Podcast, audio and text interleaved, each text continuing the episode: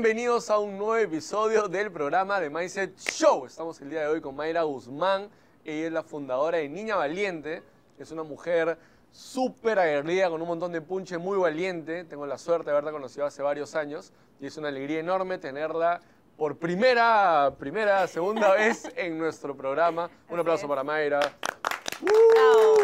Gracias por aceptar la invitación. A ti, Sergio. Para empezar, Mayra, cuéntanos un poquito de cómo cuando eras pequeña, qué sientes en tu vida que viste, escuchaste, algo pasó que crees que te marcó y que hizo mucho lo que hoy es Mayra. Eh, creo como que fueron varias cosas.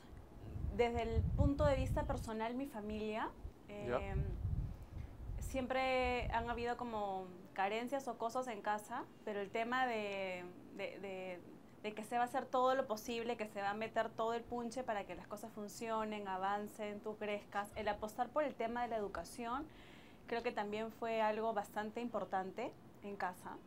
De parte de afuera, como que con mucho coraje de, de ver injusticias, cosas que, que no funcionaban, que, que la gente la pasaba mal o que niños la pasaban mal, me sensibilizaba un poco.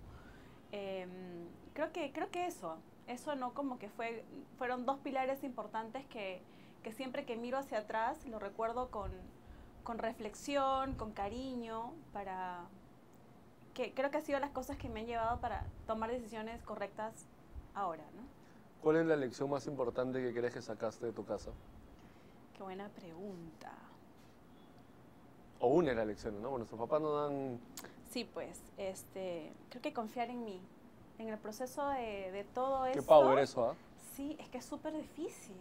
Siempre hay como que este cliché es, dale, confía en ti, tú puedes y esto, pero a la hora de la hora, cuando tú haces cosas y creas, eh, abrazar lo que tienes y, y creer firmemente en lo que estás haciendo es difícil. ¿no? Es verdad. Y cuando empezaste a crecer, ¿cómo así nace esa chispa de querer formar niña valiente?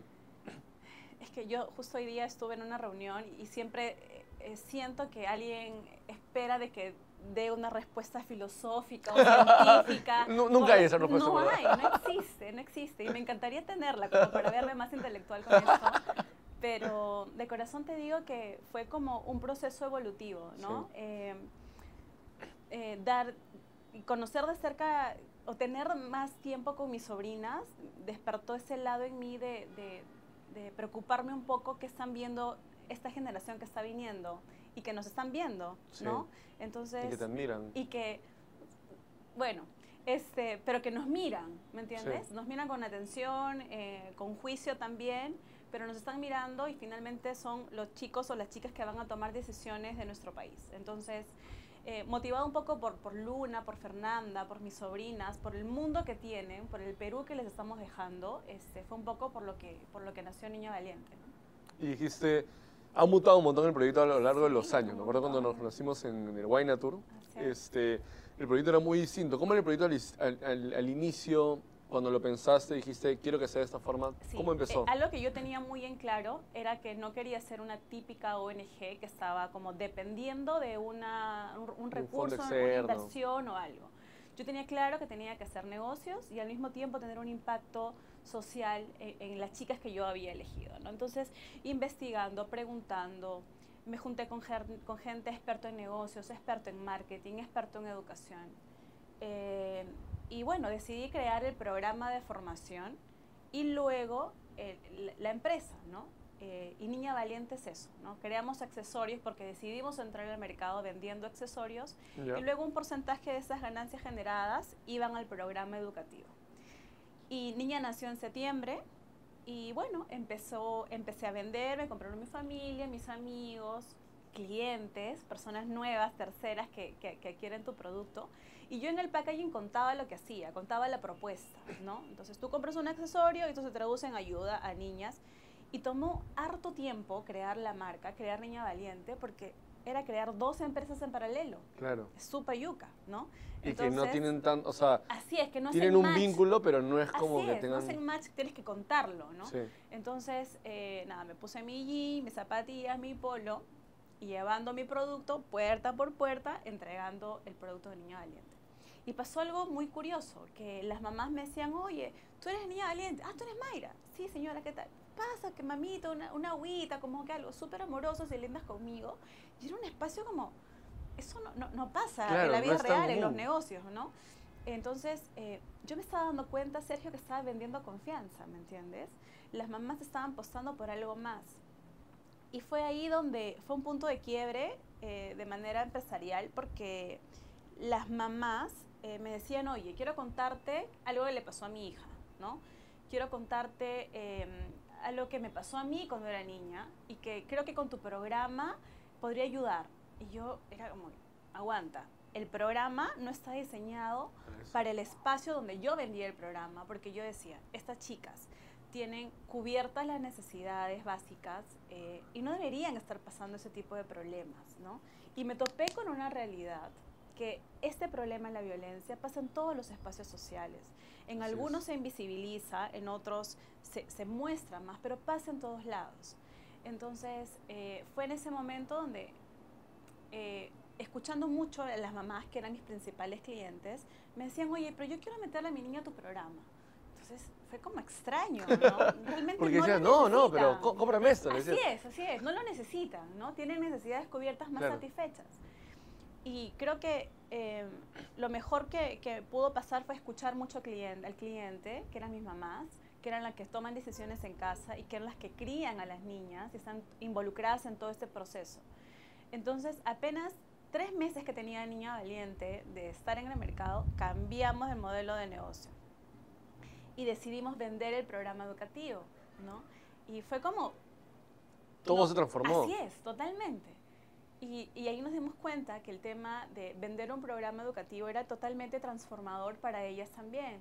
Y nos topamos con más casos, niñas con, con casos de tocamientos indebidos, con anorexia, con bulimia, con hartas cosas. Y decidimos todo ese año pilotear el programa, pero solo en el tema de habilidades blandas. ¿no? Ya.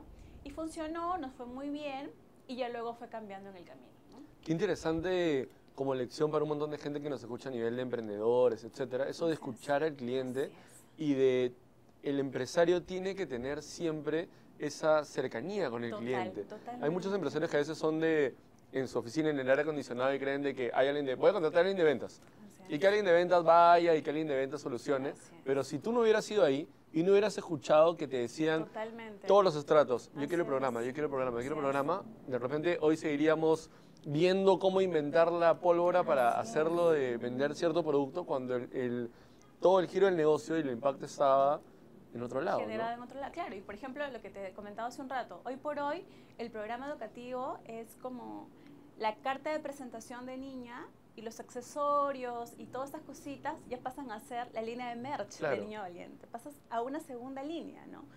Y, y te le metemos punche y todo, pero en realidad toda nuestra energía Está está, en el otro enfocada lado. en el tema de un programa de formación. Y hoy en día, con todo el contexto que hay, mejor que conversamos, para la gente que no sabe, hace un año hicimos una Sí. prueba fallida con la entrevista, pero cuando conversamos esa vez había un montón de, de bulla, por así decirlo, con este tema, que yo no creo que se haya solucionado, creo que nos toca hacer un largo camino para poder ver cómo trabajarlo. Y como conversábamos hace un ratito, siento que hay varias voces no articuladas. Tú en estos años, eh, desde hace, no sé, 10, 15 años, ¿cómo crees que ha ido evolucionando el tema del empoderamiento femenino que hoy este, se está tocando más, se está hablando más, se está difundiendo más, pero ¿cómo crees que ha ido evolucionando con los años?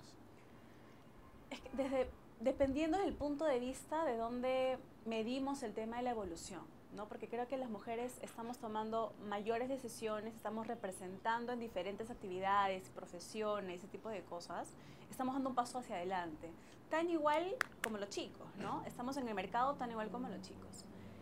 El tema pasa por un tema de, de- de violencia, del cómo, eh, cómo un sistema judicial, cómo un De acuerdo. ministerio, cómo las sanciones eh, están siendo efectivas en nuestro país, ¿no?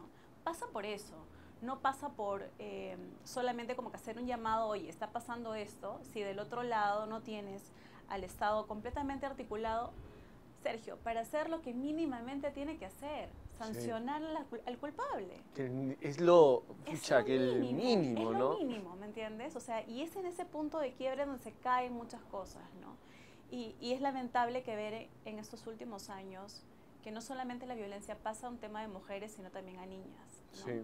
Y lo peor de eso, que me parece, es de que es porque muchos de esos estratos los normalizan. Así. Es como, no, no la han violado porque es su esposa. Entonces no la, no la han violado. No, no la han violado porque vive en provincia. Entonces no ha sido una violación. Ella lo provocó. Ella lo quiso. Por cómo vistió, por cómo habló. Por... Y es como cuando veo a veces esos comentarios también digo como, qué, qué dañado está el mundo o qué tocado está de que comienzan a normalizar cosas o echarle la culpa a alguien cuando no tiene nada que ver, ¿no? es. Entonces, como cuando tú hablas con, en los talleres, ¿qué tan importante es el rol de, de lo que tú les cuentas para empoderar a que estas niñas digan, ok, vamos a hacer algo distinto de diferentes eh, ámbitos de edades, ¿no? ¿Cómo es hoy en día el programa que ustedes tienen? Sí. ¿Qué campos tienes que sientes que has creado para que esto comience a transformarse? Sí, de hecho es una, una buena pregunta. Nosotros cuando comenzamos a, a apostar por el programa de formación, solamente veíamos el tema de habilidades blandas, ¿no? que era un tema como que también más vendible al mercado, eh, lo que más requerían los papás,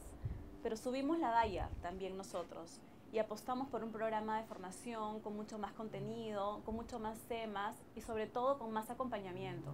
Porque de repente en dos, en dos meses, que son seis semanas, hacíamos un, un touch un poco irresponsable también, Claro. ¿me entiendes? Totalmente. Este, pero un programa de seis meses, con mucho más tiempo, con una tutora a cargo, con diferentes talleristas o coach liderando el programa, Sí lo hace mucho más algo. rico. Estás, estás tocando vidas y estamos siendo responsables también. De acuerdo. Y parte por los papás, porque las niñas no van solas, van con, con los papás. Entonces ese acompañamiento de familia también es sumamente importante porque son aliados de nosotros. ¿no? ¿Cómo trabajas en estas niñas de que ellas tengan esta confianza o este empoderamiento para poder luchar frente a un contexto tan distinto? ¿no? O sea, me explico, cuando tú las capacitas, las entrenas y todo, y van al colegio y el chico que está al costado de su salón le dice, tú no puedes jugar fútbol porque eres mujer, y golpeas como mujer y pateas como mujer, y, ay, ¿me entiendes? Entonces, ¿cómo haces para entrenarlas para que cuando lleguen al mundo eh, vean una sociedad totalmente distinta y, y estén preparadas para eso. ¿Qué, qué, qué son las principales herramientas que crees tú que le das para que ellas se enfrenten y no sientan de que es una burbuja, niña valiente, sino que al contrario, es un propulsor para que un poco salgas a, a luchar, ¿no? Claro, creo que no existe eh, receta mágica para esto, porque lo que nosotros buscamos con las chicas es que tomen decisiones pensando en ellas primero. De ¿no? acuerdo. Y, y que finalmente a lo que hemos apostado en el programa también, en base a una metodología la que hemos implementado en el programa, es que una niña salga del, del- del programa de Niño Valiente con una propuesta de solución para su comunidad, ¿no? Porque no queremos, como dices tú, ponerlas en una burbuja, sino que miren, oye, ¿qué está pasando acá? ¿Qué problemas existen acá? Y cómo yo puedo ser esa líder este, que puede cambiar esto.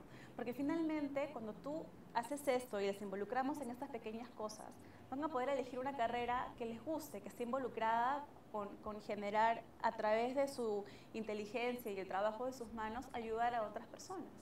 Y, y eso es lo que estamos buscando en el programa, ¿no? Y es por eso que ha evolucionado tanto, que apostamos más por el programa de formación, que le metemos punche para que el contenido sea, sea, sea bueno, sea de interés de las niñas. Entonces, en eso, en eso estamos. ¿Y sientes que hoy en día ha cambiado cuando buscas un cliente o un partner que te digan, me interesa Mayra, ven conversemos, que de repente hace dos años era como, "Mm, no, no, no, no, o sea, después. Sí. O sea, hoy sientes que hay un poquito más de Sí, hay apertura. Mucho, hay mucho interés también por, por esto y creo que también ha evolucionado, están más interesados en, en hacer las cosas bien dentro de su organización y también mostrar afuera y mostrarse interesados por la problemática país que estamos viviendo.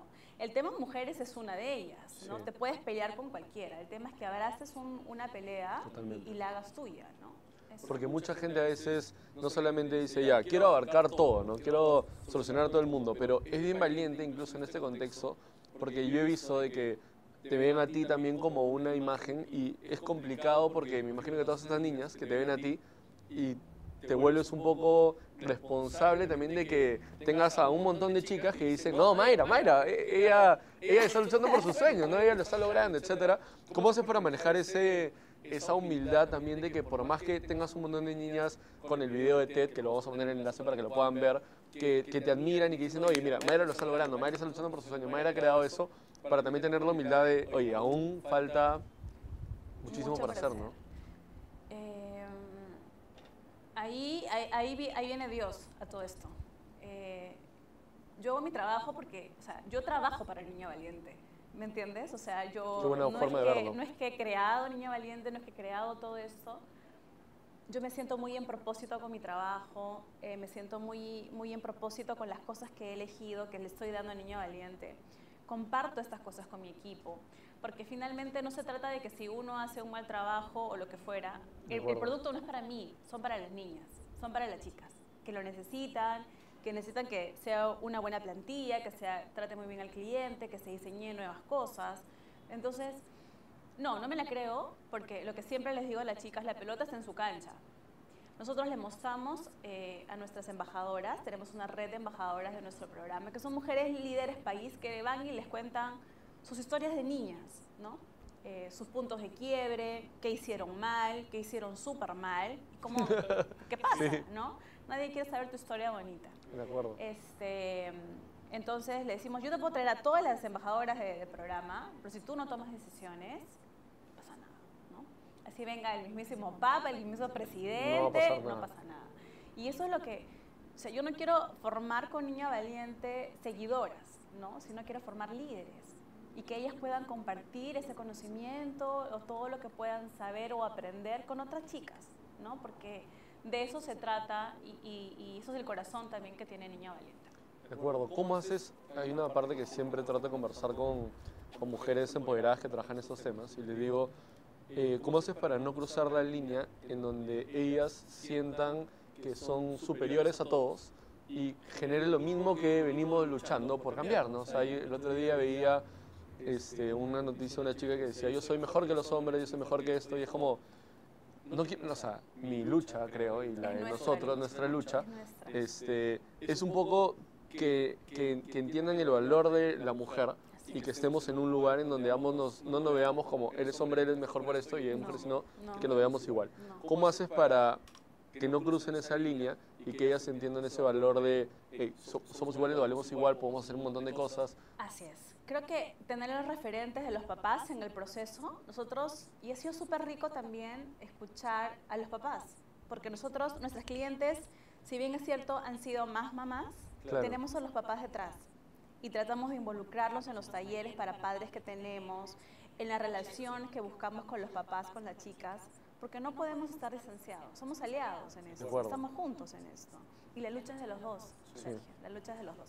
Tú ves, por ejemplo, en espacios como en España, en Europa, el tema de los movimientos, de la lucha, de la salida a la calle, eh, es de dos. Tú ves hombres y mujeres, ¿no?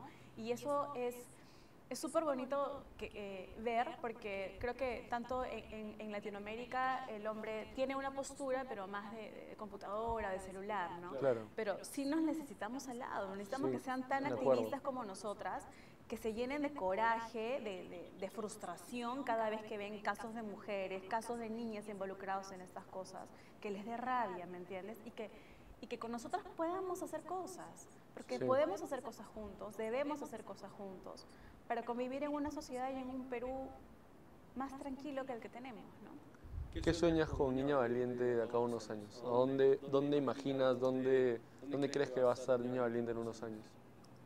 Eh, la propuesta es que pueda, pueda migrar, definitivamente, que podamos estar en otras provincias del Perú y, ¿por qué no, también en la región, de poder compartir la experiencia de lo que estamos haciendo, de, de- de conocer a más chicas que ya están logrando cosas. Tenemos chicas que ingresaron a la universidad o que están destacando porque alguna marca importante las está reconociendo. Entonces, eso, ¿no?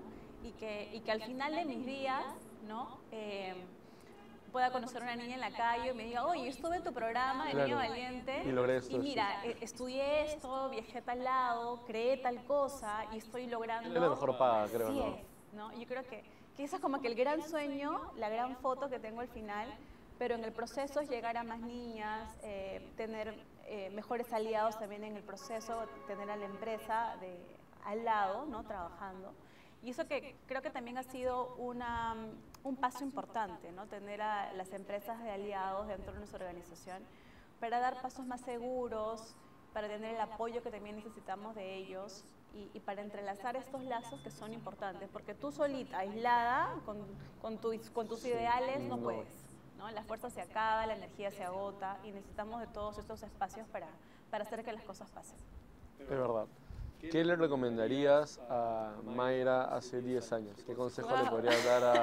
Si pudieras hablar con, con Mini Mayra, Mayra del pasado, este, de hace 10 años, ¿qué consejo le darías a ella? Pucha,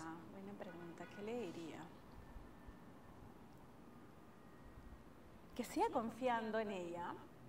Pasa que es como, con niña me ha pasado como cruzar un umbral, ¿no? Ya. Cuando yo estaba en ese proceso creativo de crear la marca, de, de conectarme con el propósito, lo que estábamos haciendo, no mucha gente creía en lo que estaba haciendo, ¿no? Mi familia, mis amigos. Dicen, ¿qué haces? Vuelve a chambear.